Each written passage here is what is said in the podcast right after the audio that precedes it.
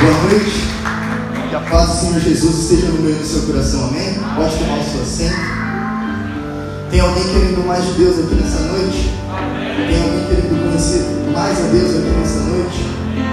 Amém?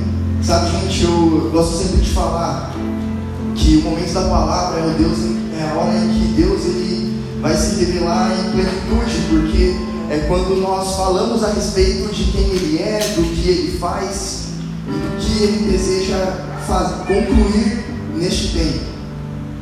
Então, eu espero que você esteja com o teu coração aberto, que você esteja com suas expectativas elevadas e que ao final deste culto você possa sair daqui crendo um pouco mais em Jesus, crendo um pouco mais no Deus ao qual você serve e sendo tocado pelo Espírito Santo, amém?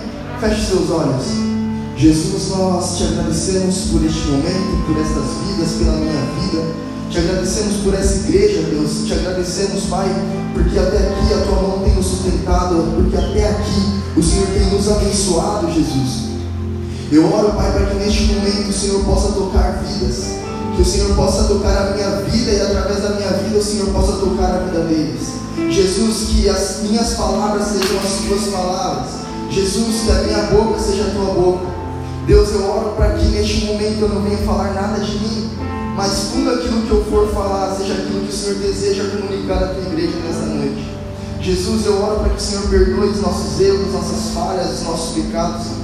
Deus, porque nós necessitamos da tua graça, da tua misericórdia. Jesus, eu oro pedindo para que o Senhor prepare terrenos nessa noite. Que a semente que for lançada possa cair num terreno fértil e essa semente germine e dê frutos. É no teu nome, Jesus, que eu quero orar e que eu quero te agradecer desde já, porque teu é a honra, teu é o reino, tua é a glória, tua é a majestade, Jesus. Reine neste lugar. Espírito Santo, toma o teu lugar de honra e de glória nesta igreja. É no teu nome que oramos e agradecemos, Jesus. Amém? Querido, eu. Eu não. Acredito que todo pregador, quando, quando sobe no altar do Senhor, quando vem para a igreja, ele gosta que Deus ele confirme aquela mensagem, porque quem lê a Bíblia, nós somos os leitores da Bíblia, nós podemos falar sobre diversas coisas, sim ou não? Mas o que Deus deseja falar? E cara, desde a abertura deste culto, Deus ele ele falou comigo através da passagem que a pastora leu em Ezequiel capítulo 18, mas lá no finalzinho, que estava falando a respeito do povo ímpio, e Deus ele pergunta: acaso me agrada que eles morram? Não é da minha preferência que eles se arrependam dos seus maus caminhos e se voltem para mim? E eu queria te fazer uma pergunta. O tema da mensagem hoje é a bondade de um Deus bom. E a primeira pergunta que eu quero te fazer é: será que ao olharmos para Deus, a gente consegue enxergar a bondade nele? E a segunda pergunta que eu quero te fazer é: será que se nós olharmos para o Deus do Antigo Testamento, Será que a gente consegue enxergar bondade nele? As pessoas acham que Deus é um Deus que muda, sim ou não? As pessoas falam, mas quando eu leio o Antigo Testamento, se eu torcer a Bíblia, vai escorrer sangue. Que Deus bom é esse?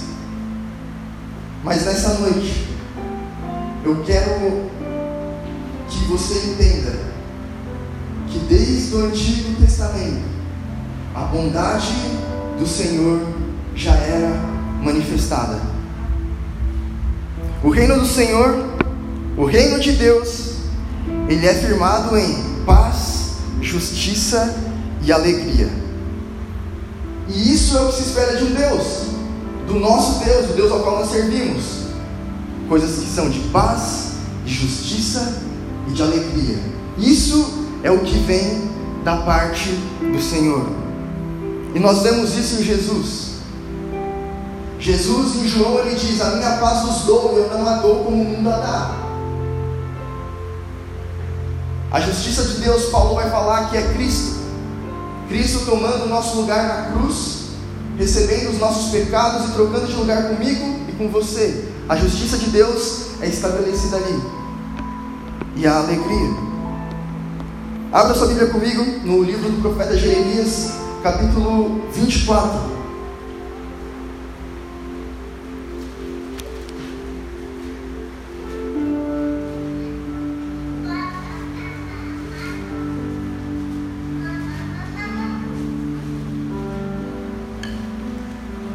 Glória a Deus. Livro do profeta Jeremias, capítulo 24, versículo 1 diz o seguinte: E o Senhor mostrou-me dois cestos de figos, postos diante do templo do Senhor. Isso aconteceu depois que Nabucodonosor levou de Jerusalém para o exílio na Babilônia Joaquim, filho de Jeoaquim, rei de Judá. Os líderes de Judá e os artesãos e os artífices. Versículo 4. Então o Senhor me dirigiu a palavra dizendo: Assim diz o Senhor, o Deus de Israel: Considero como esses figos bons os exilados de Judá, os quais expulsei deste lugar para a terra dos babilônios, a fim de fazer-lhes bem Olharei favoravelmente para eles e os trarei de volta a esta terra.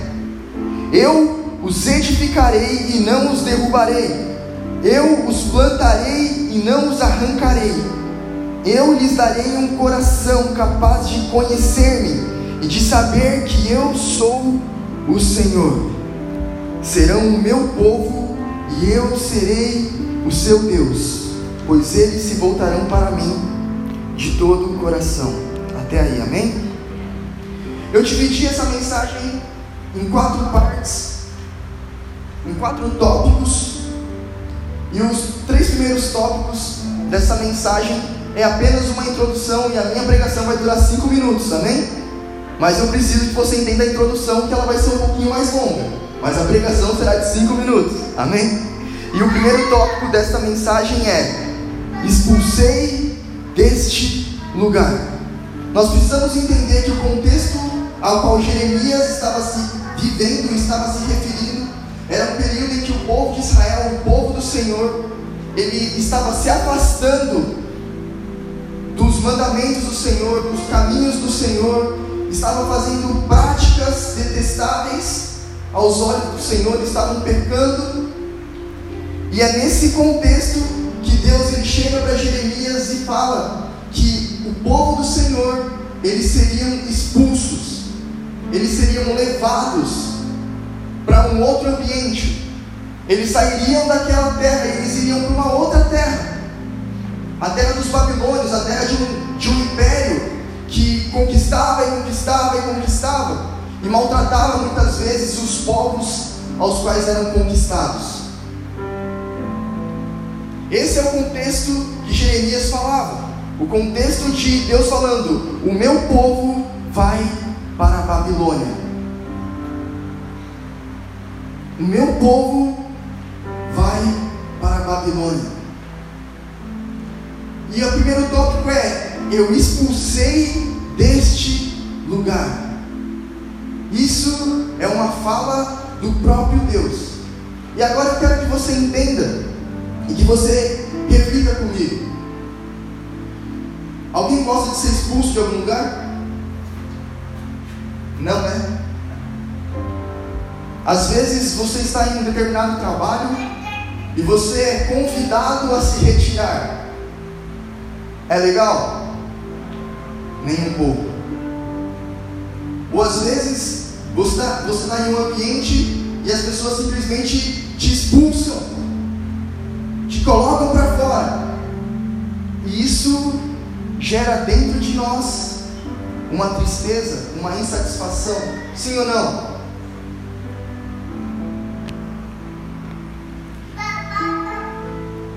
Que uma coisa que eu preciso que você entenda é que nem toda expulsão, e eu quero que você entenda a expulsão como saída. Nem toda saída é ruim. Nem toda. Como isso, Jean? Acabamos de ler. Deus lhe falou: Eu expulsarei, eu expulsei o meu povo deste lugar para a terra dos babilônios, a fim de fazer-lhes bem.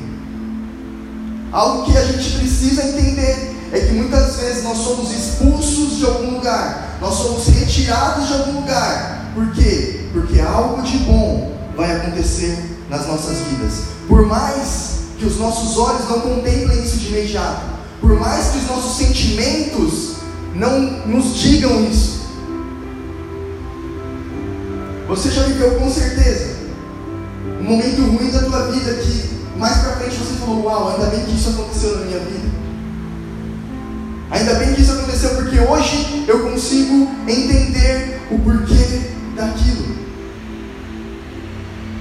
E Deus estava falando: Eu tirei, eu os expulsei para fazer-lhes bem. Para fazer-lhes bem. E ninguém gosta de saída. Ninguém gosta de sair de um lugar e ir para outro. Eu acredito que aqui tenham pessoas que já mudaram de cidades. Eu já mudei duas ou três vezes. Vim de Santo André para Atibaia, de Atibaia para Bragança, e de Bragança eu voltei para Santo André. E confesso para vocês, é difícil, é desconfortável, porque você está num ambiente, você constrói uma coisa e de repente você precisa abandonar aquilo que você está fazendo, as suas amizades, as pessoas que você tem convivência, e você vai se mudar para um lugar novo. E é desconfortável. Ninguém gosta. Ninguém gosta. Só que no decorrer das nossas vidas, parece que algumas dificuldades vão aparecendo, algumas situações vão acontecendo, e a gente se questiona do porquê daquilo está acontecendo nas nossas vidas. Sim ou não? Alguém gosta de passar por momentos difíceis aqui? Não, né? E um tempo atrás eu estava conversando com um amigo meu e ele me fez refletir em cima de uma passagem. Todos se lembram do batismo de Jesus? O batismo de Jesus, Jesus ele desce as águas, o Espírito Santo desce como forma de pomba, ouve uma voz do céu falando: Este é o meu filho amado em quem eu tenho prazer. Só que a passagem continua e diz que depois que Jesus foi batizado, ele foi conduzido pelo Espírito Santo aonde? Ao deserto.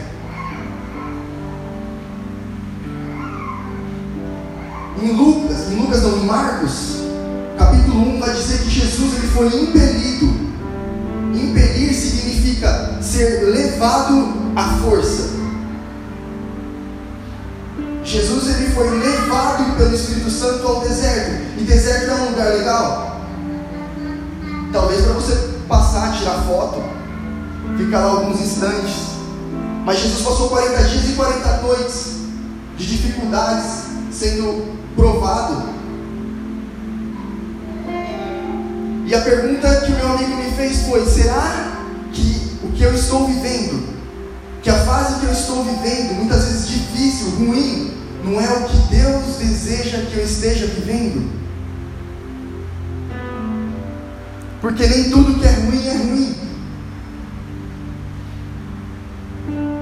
Aqui eu estou falando com pessoas que são um pouquinho mais experientes do que eu. Todos se lembram do mertiolate dos anos 90? Ardia, né? Mas era bom ou não era? Entendeu? Nem tudo que é ruim é de fato ruim. E será que essa situação que nós estamos vivendo não é uma forma de Deus estabelecer na nossa vida paz, justiça e alegria? Será que é no meio dessa confusão que muitas vezes a nossa vida está, é que a paz não vai reinar? Será que não é nessa situação em que nós estamos vivendo em que a justiça não será feita? Será que não é num momento de tristeza, de luto, de dificuldade, em que a alegria não vai pousar sobre as nossas vidas?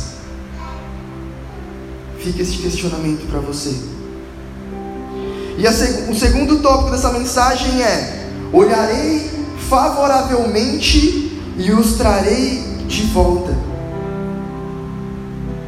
E é nessas situações em que nós estamos vivendo de dificuldade, de, de angústia muitas vezes, de tristeza, de necessidade,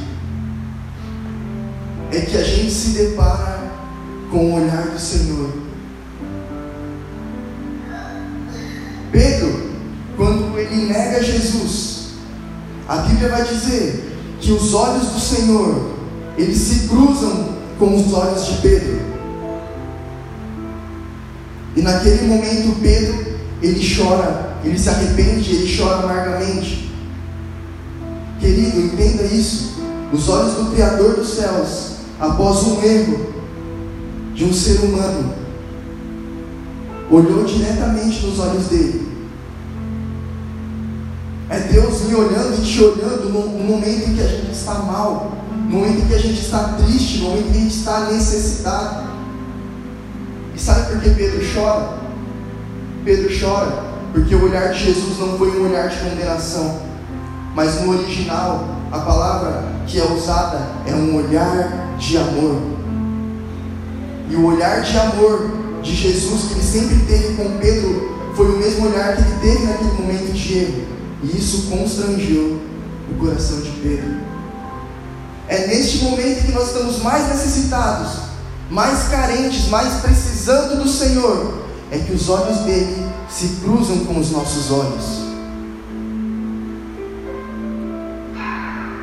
Nos deparamos com um olhar favorável do Senhor. E é esse olhar que nos atrai e que nos traz de volta. Negou Jesus, que chorou, que se arrependeu, foi o Pedro que, quando estava pescando, após a ressurreição de Jesus, viu Jesus lá distante e ele falou: É o Mestre.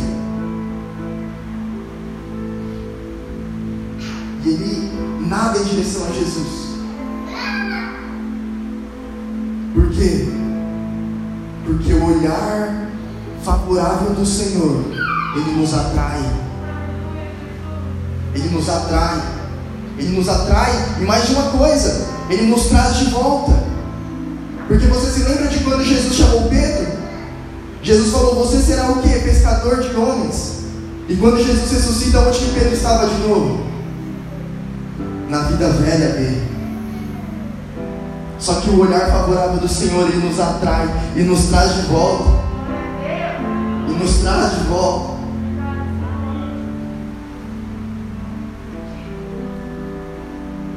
Em Cantares, no capítulo 8, versículo 5, a palavra vai dizer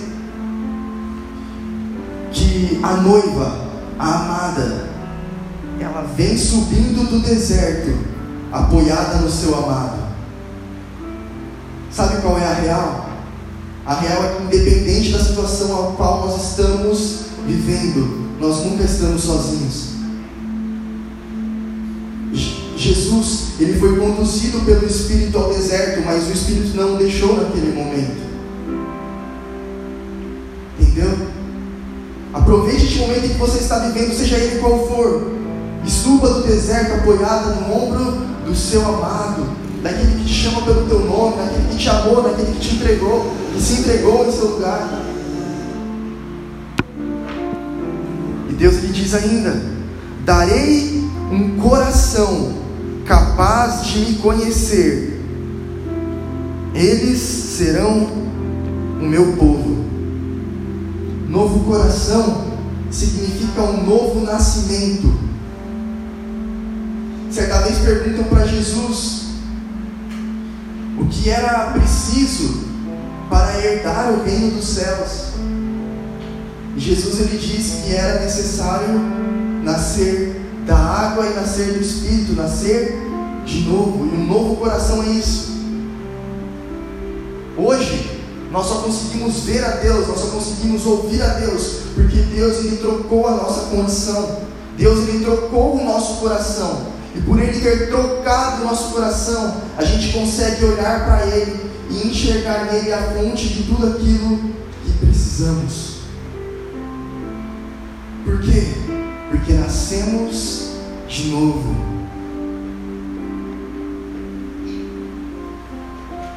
O novo coração faz para Deus um novo povo. Um novo nascimento faz com que nós sejamos filhos e que Deus seja o nosso Pai. Um povo de um Deus, os filhos de um Pai. Amém? Vocês entenderam até aqui? Essa foi a minha introdução. Deu para entender? O quarto tópico dessa mensagem, que é a minha pregação, é a bondade de um Deus que é bom.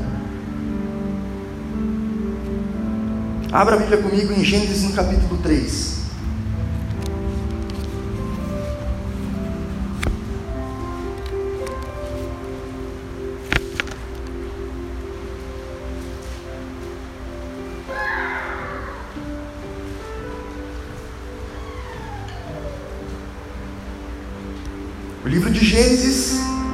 Capítulo 3, versículo 22.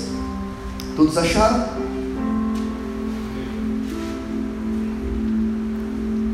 Então disse o Senhor Deus: Agora o homem se tornou como um de nós, conhecendo o bem e o mal. Não se deve, pois, permitir que ele tome também do fruto da árvore da vida e o coma e viva para sempre. Por isso, o Senhor Deus o mandou embora do jardim do Éden para cultivar o solo do qual fora tirado. Depois de qual que é a palavra que está escrita aí? Lançar fora ou expulsar, como está na minha versão depois de expulsar o homem, colocou a leste do jardim do Éden querubins e uma espada flamejante que se movia, guardando o caminho para a árvore da vida. Presta atenção, isso está acontecendo logo após Adão e Eva pecarem, logo, logo após Adão e Eva terem comido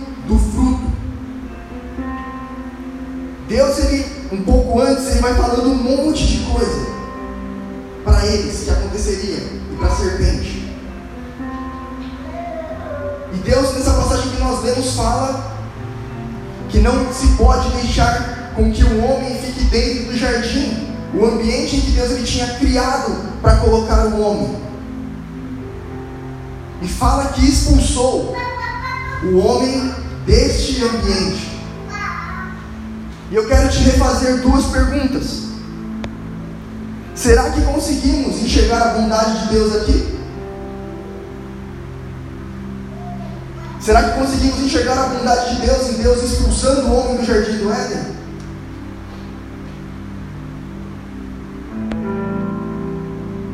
Se Deus é bom, por que Deus expulsa Adão e Eva do jardim?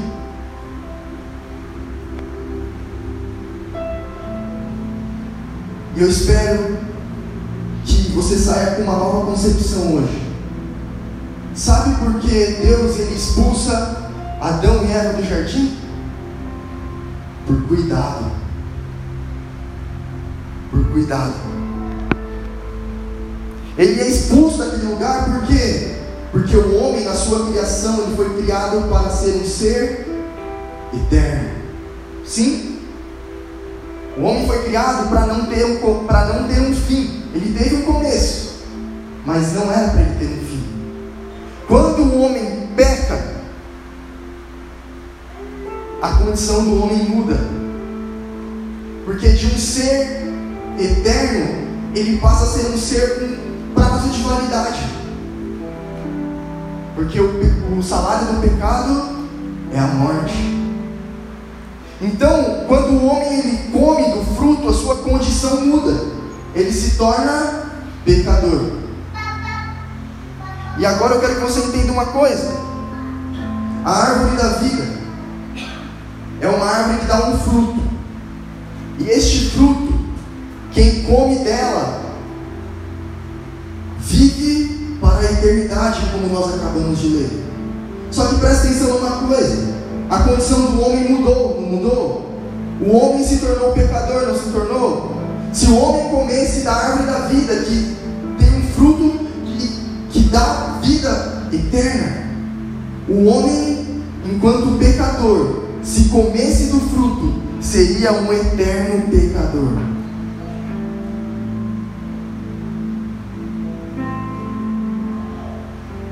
Nós somos eternos pecador? Não mais. Não. Se o homem ficasse dentro do jardim e comesse da árvore da vida, para ele não teria mais jeito.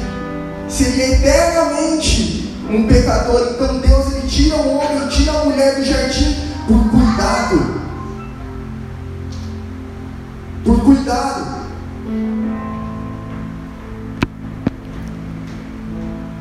E o olhar do Senhor favorável nos traz de volta. E é nesse contexto em que Jesus ele é enviado. Jesus ele é enviado. Ele vem, ele morre e ele ressuscita.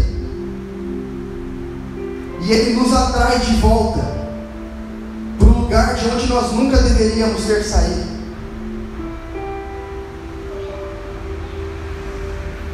E Jesus ele ressuscita e envia o Espírito Santo e nos possibilita um novo nascimento.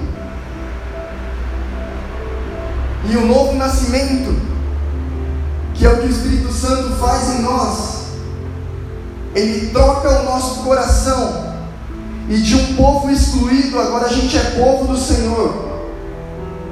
A gente agora é filho do Deus Altíssimo. O Espírito Santo faz com que sejamos filhos de um Deus é Pai. Agora você consegue olhar para o Antigo Testamento e enxergar a bondade no Senhor? Hebreus capítulo 13, versículo 8, diz que Jesus Cristo, Ele é o mesmo ontem, hoje e eternamente. Nosso Deus ele nunca muda. Comece a ler o Antigo Testamento enxergar a bondade do Senhor ali. Se você quer definir Deus, olhe para Jesus. Porque Ele é a imagem perfeita do Deus invisível. Só assim a gente consegue afirmar quem Deus é. Olhe para Jesus e defina Deus. Feche seus olhos.